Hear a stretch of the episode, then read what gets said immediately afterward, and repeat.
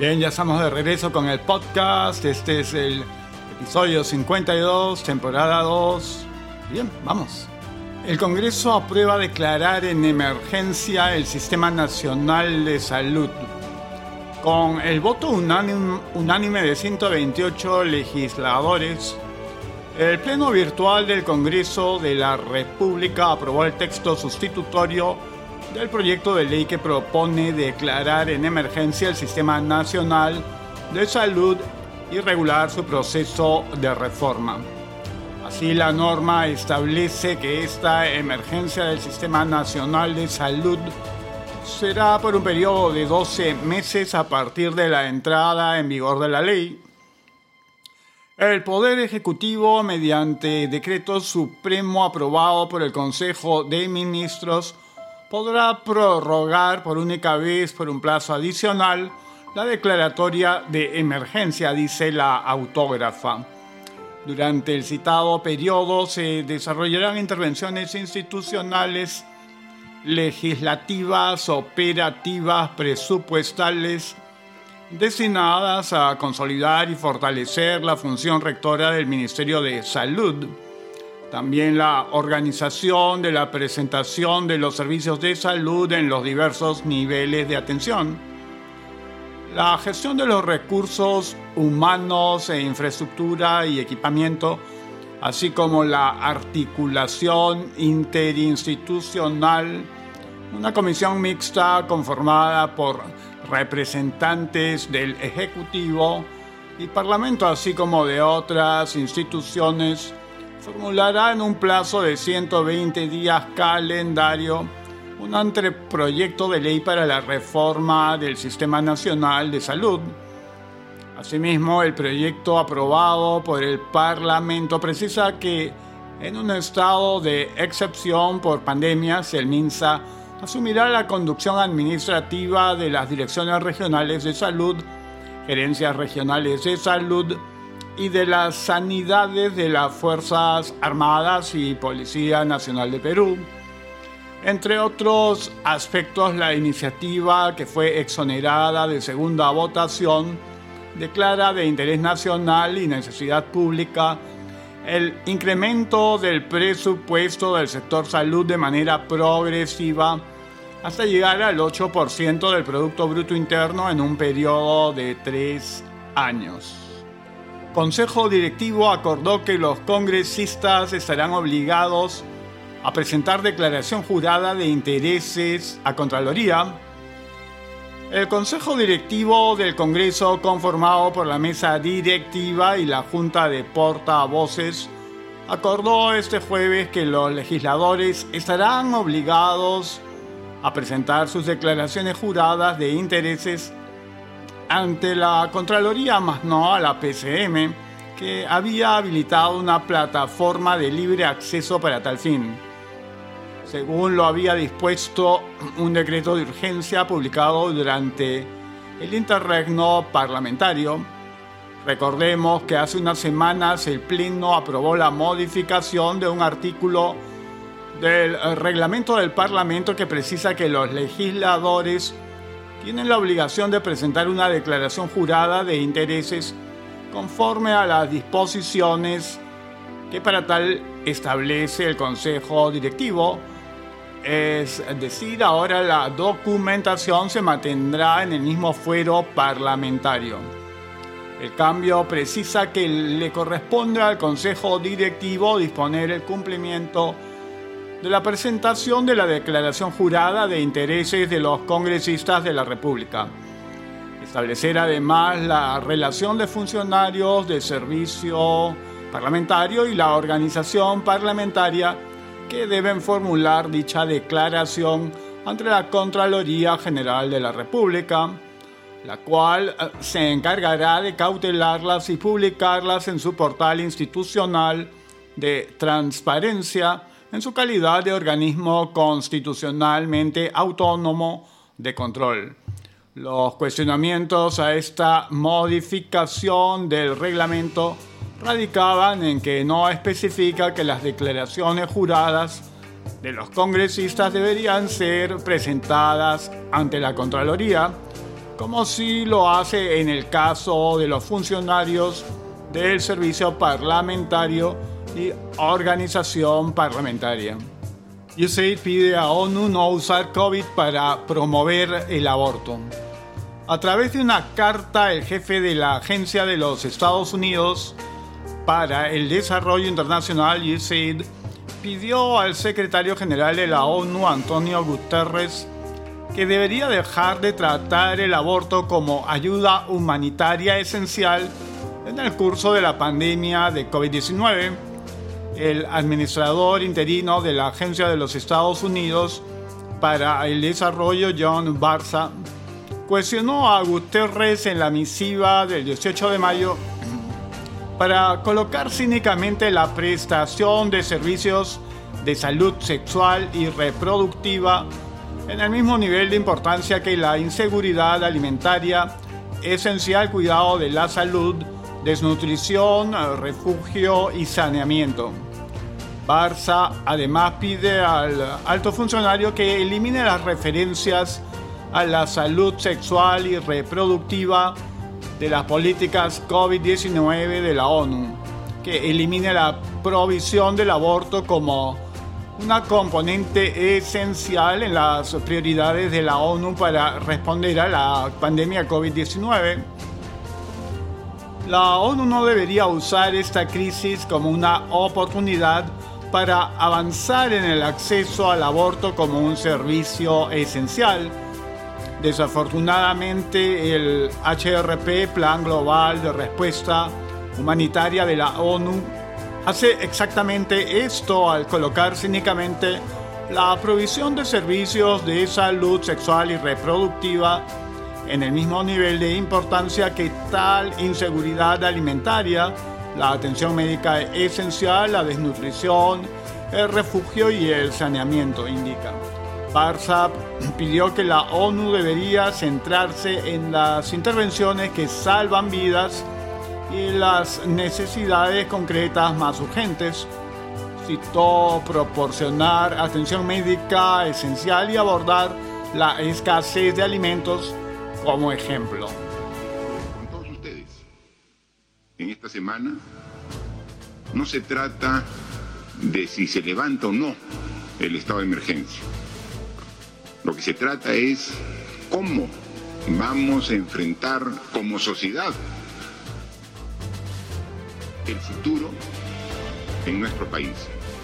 Lo dijimos claramente, el coronavirus, el COVID-19, está marcando un antes y un después en la historia del Perú y del mundo.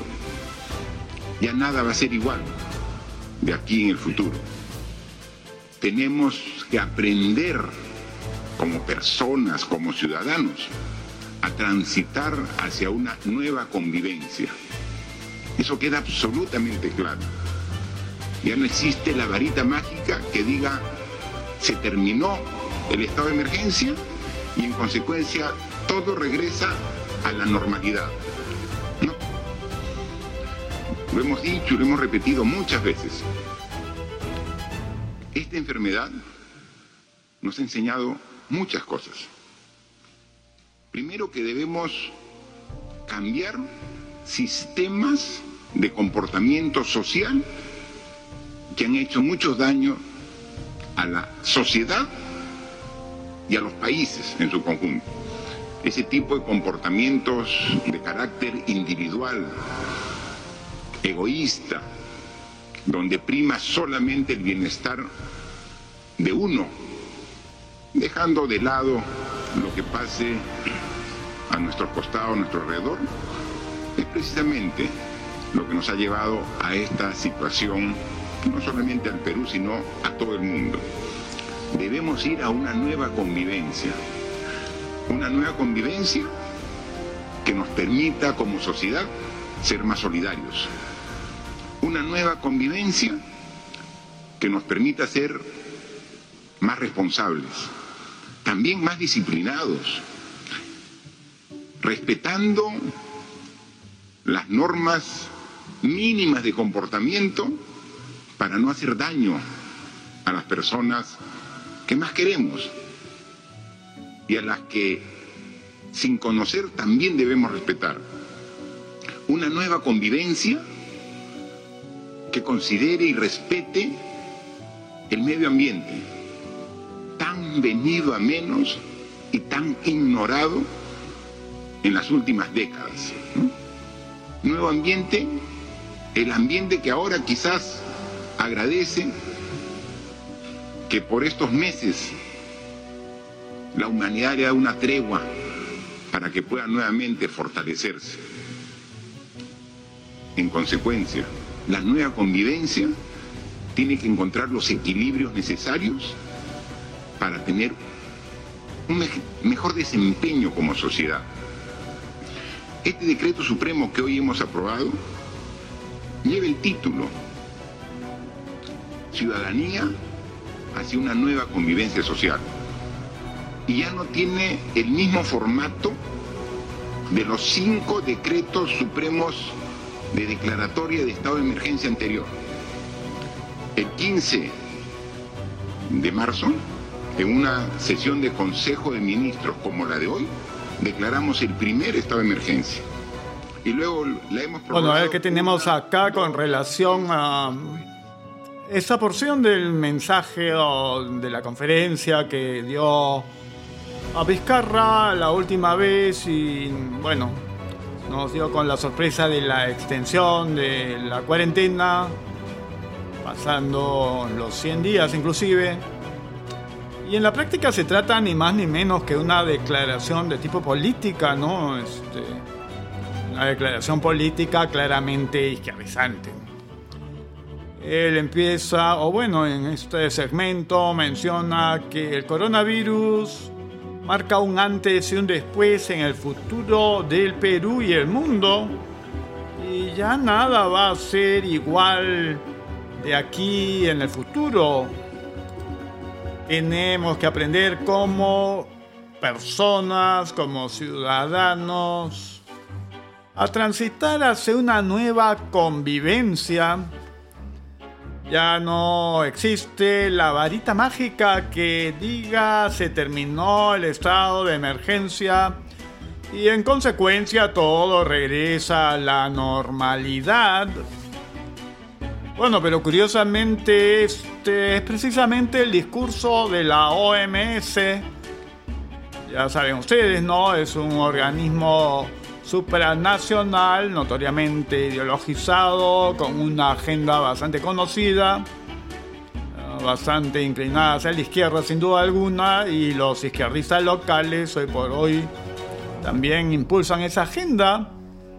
Bueno, el discursito de que ya todo no va a ser igual, este, ya se venía escuchando desde antes, y el asunto de transitar hacia una nueva convivencia, se terminó el estado de emergencia, en consecuencia esto regresa a la normalidad y ciertamente según Vizcarra eso no va a ser así. Todas estas son frases, conceptos que ya venía uh, promoviendo de una manera o, de otra la propia OMS y es ad hoc para difundir alrededor del mundo ese mensaje, ¿no? Hasta la misma prensa americana ha estado con la cantaleta desde hace unas semanas Así que no debe sorprender tanto, sobre todo por eh, la inclinación o más bien la formación o convicción ideológica de izquierda de la mayor parte de las personas que conforman el gobierno actualmente. Bueno, luego continúa con esta enfermedad, nos ha enseñado muchas cosas. Primero que debemos cambiar sistemas de comportamiento social, que han hecho mucho daño a la sociedad y a los países en su conjunto. Ese tipo de comportamiento de carácter individual, egoísta, donde prima solamente el bienestar de uno, dejando de lado lo que pase a nuestro costado, es precisamente lo que nos ha llevado a esta situación y no solo al Perú, bla, bla, bla. Bueno, un poco que al final parece, un predicador de alguna religión, ¿no? Este, inclusive he escuchado a sacerdotes católicos tanto aquellos que tratan el tema como quien dice que esto es un castigo, bueno, por los excesos y eh, errores de la humanidad, pero hay otros sacerdotes que no toman ese punto de vista, ese aprestamiento, y dicen que lo contrario, que es errado asumir que esto es una suerte de castigo para la humanidad, etc., etc.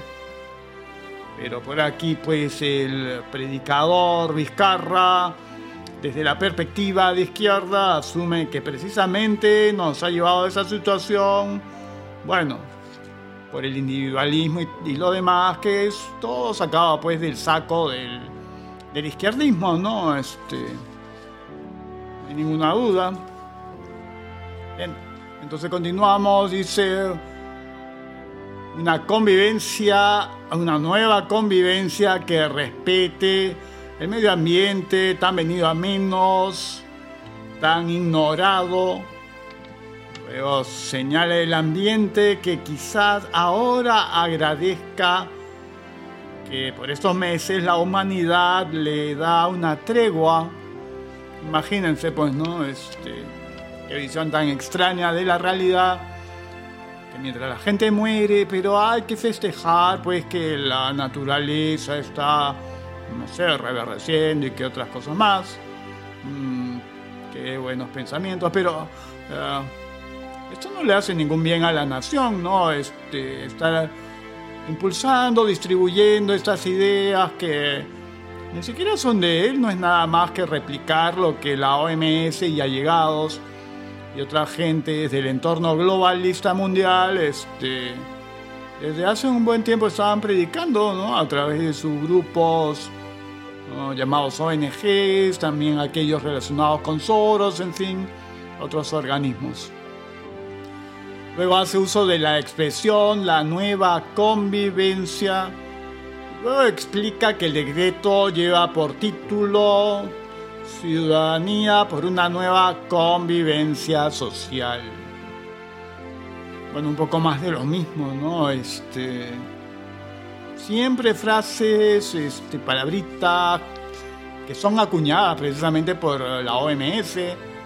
Aprovechó tanto como pudo para precisamente lanzarse pues con un discursito enmascarado dentro de la conferencia que es tanto socialistón y globalistón, ¿no? Eh, totalmente innecesario y para al final embudinar o justificar precisamente el embudinamiento de esta innecesaria extensión de la cuarentena, que como en muchos lugares diversas personas, con muy buena formación, han señalado pues lo nocivo y los altísimos costos de esa paralización de la economía, no solamente en el país, en, todo el mundo.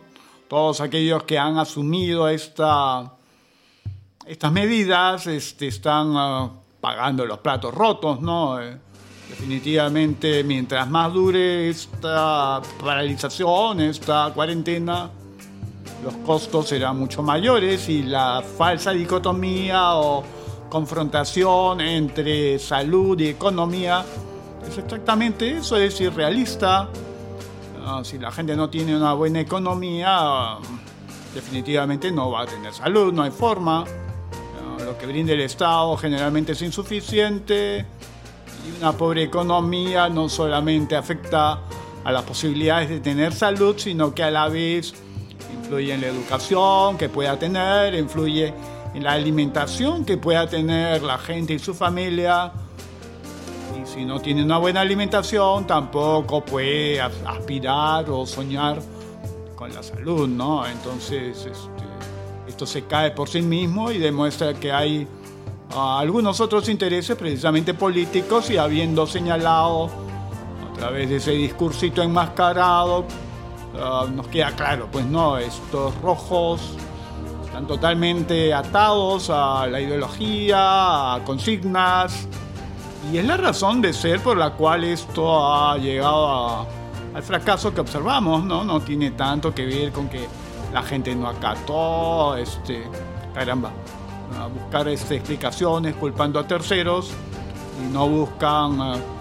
Ah, las respuestas en aquello que han hecho de manera inadecuada, ineficiente y por tanto forzó al extender demasiado la cuarentena a la gente que tuviera que salir en un país en el cual más del 60% de la población es informal, no, no, no tiene acumulados ahorros. Eh, su trabajo es básicamente el ganar el día y al siguiente día lo mismo.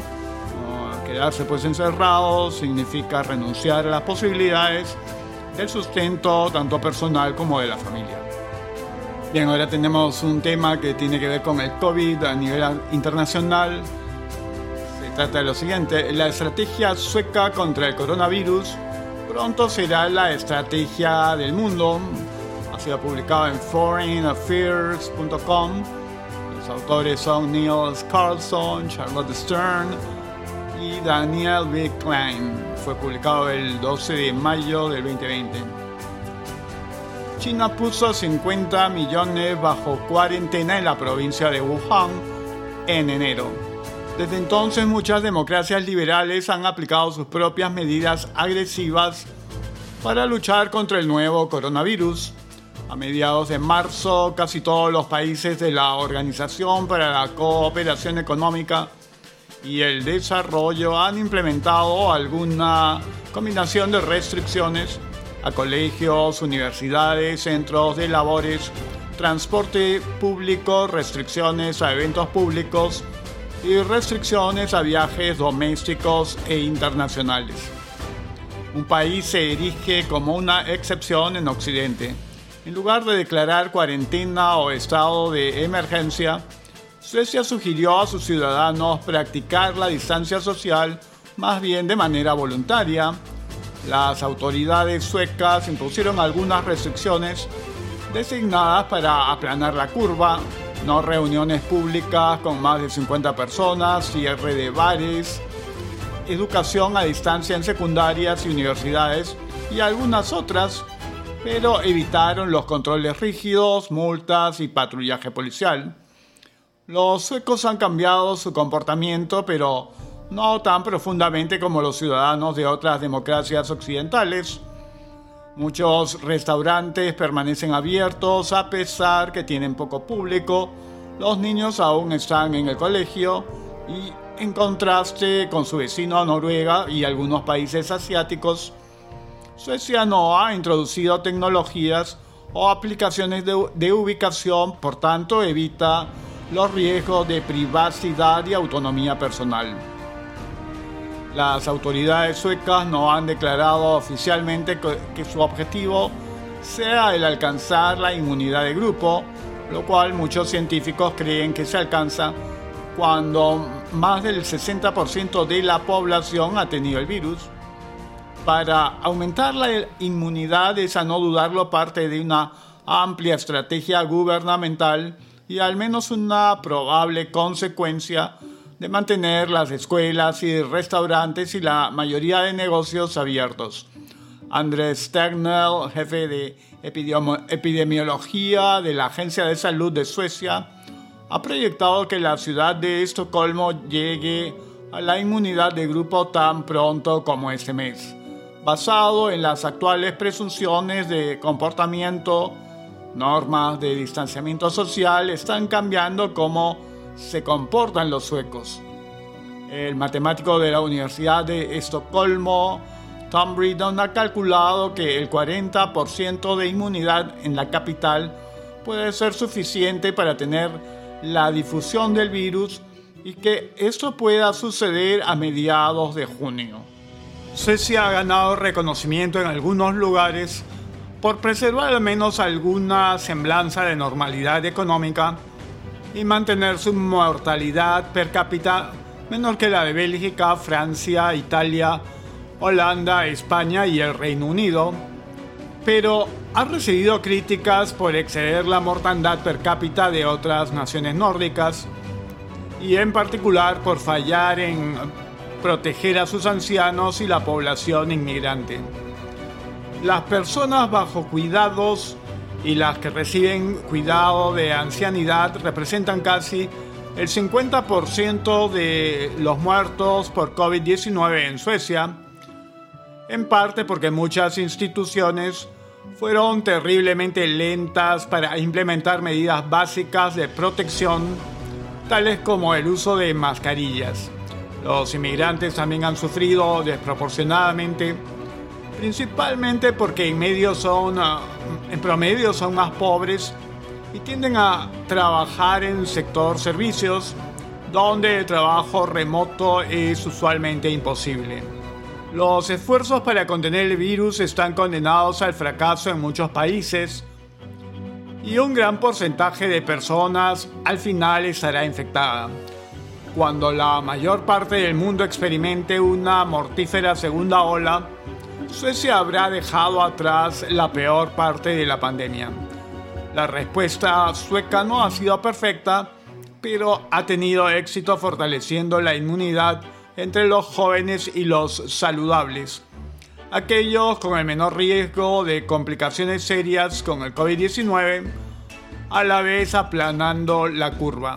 Las unidades de cuidado intensivo del país no han sido saturadas, sea que estén abrazando o no el enfoque sueco, muchos países están ahora tratando de emular aspectos de él, tanto Dinamarca como Finlandia han reabierto las escuelas para niños pequeños. Alemania está permitiendo reabrir a pequeños comerciantes. Italia pronto reabrirá los parques. Y Francia tiene el plan de permitir reabrir a negocios no esenciales, incluyendo granjeros, mercados y pequeños museos, así como colegios y guarderías en los Estados Unidos, el cual tiene el mayor número absoluto de muertes por COVID-19, varios estados están aligerando las restricciones a solicitud de Donald Trump, quien a pesar de criticar el modelo sueco, está llevando al país a algo bastante similar. Hay buenas razones para que los países comiencen a relajar las restricciones. Tomará varios años el totalizar el número de muertes, quiebras comerciales, despidos, suicidios, problemas mentales, pérdidas del Producto Bruto e inversión y otros costos atribuibles no solo al virus, más bien a las medidas utilizadas para combatirlo. Debería ser obvio que el costo económico y social de la cuarentena es enorme. Estimados de la OCDE sugieren que por cada mes de restricciones relacionadas con la pandemia, se reduce la economía de países desarrollados en 2%, Francia, Alemania, Italia, España, el Reino Unido y Estados Unidos, de acuerdo a la OCDE, verán contraerse sus economías en más del 25% en el año. El desempleo está creciendo a niveles nunca vistos desde 1930 provocando rechazo político y profundizando la brecha social. Las cuarentenas simplemente no son sostenibles a lo largo del tiempo que probablemente tome desarrollar una vacuna. Levantar la cuarentena reducirá la tensión económica, social y política. Eso también permitirá a la población construir inmunidad, la que terminará siendo el, menos malo de los modos de combatir el COVID-19 en el largo plazo. Mucho de la enfermedad permanece siendo pobremente entendido, pero los países que se encuentran bajo cuarentena ahora pueden enfrentar nuevos y aún más severos brotes. Si estos países siguen la ruta sueca hacia la inmunidad de grupo, el costo total de la pandemia decrecerá y probablemente termine más pronto. El apresamiento sueco hacia el COVID-19 refleja la cultura distintiva del país y aspectos de esta no son fáciles de replicar en otros lugares. En particular, la confianza en las recomendaciones oficiales y la responsabilidad individual no es algo muy trasladable más allá de Escandinavia. Suecia es un país especial caracterizado por altos niveles de confianza, no solamente entre las personas, pero también entre la gente y las instituciones de gobierno. Los suecos fueron instados a tomar en serio voluntariamente las recomendaciones en una manera que otras naciones no lo harían.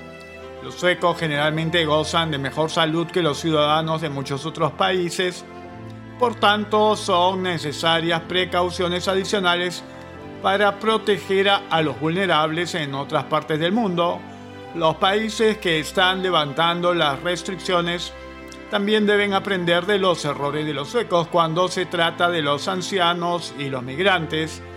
Máscaras y otros materiales de protección debió ponerse a disposición en los albergues de ancianos y debió darse mucho más énfasis en la protección de los trabajadores del sector servicios, quienes están en mayor riesgo debido a vejez o vulnerabilidad pero el énfasis debe estar en ayudar a la gente en riesgo a estar segura y fuera de peligros, no encerrando totalmente a la sociedad. En tanto, los científicos aprenden más acerca del virus y las autoridades desarrollan nuevas y mejores formas para enfrentar el contagio, alterando los parámetros para calcular la inmunidad de grupo y poder evaluar cómo los cambios de conducta impactan, por ejemplo, la justificación para la cuarentena general se debilita más y más, incluso en lugares como en Estados Unidos y el Reino Unido, donde la cantidad de personas en riesgo es mucho mayor, el, costo de proteger a estas personas es mucho menor que forzar a toda la gente a permanecer en casa. Administrar el camino hacia la inmunidad de grupo significa por encima de todo proteger a los vulnerables. Suecia lo aprendió de manera dura, pero la situación ahora está bajo control.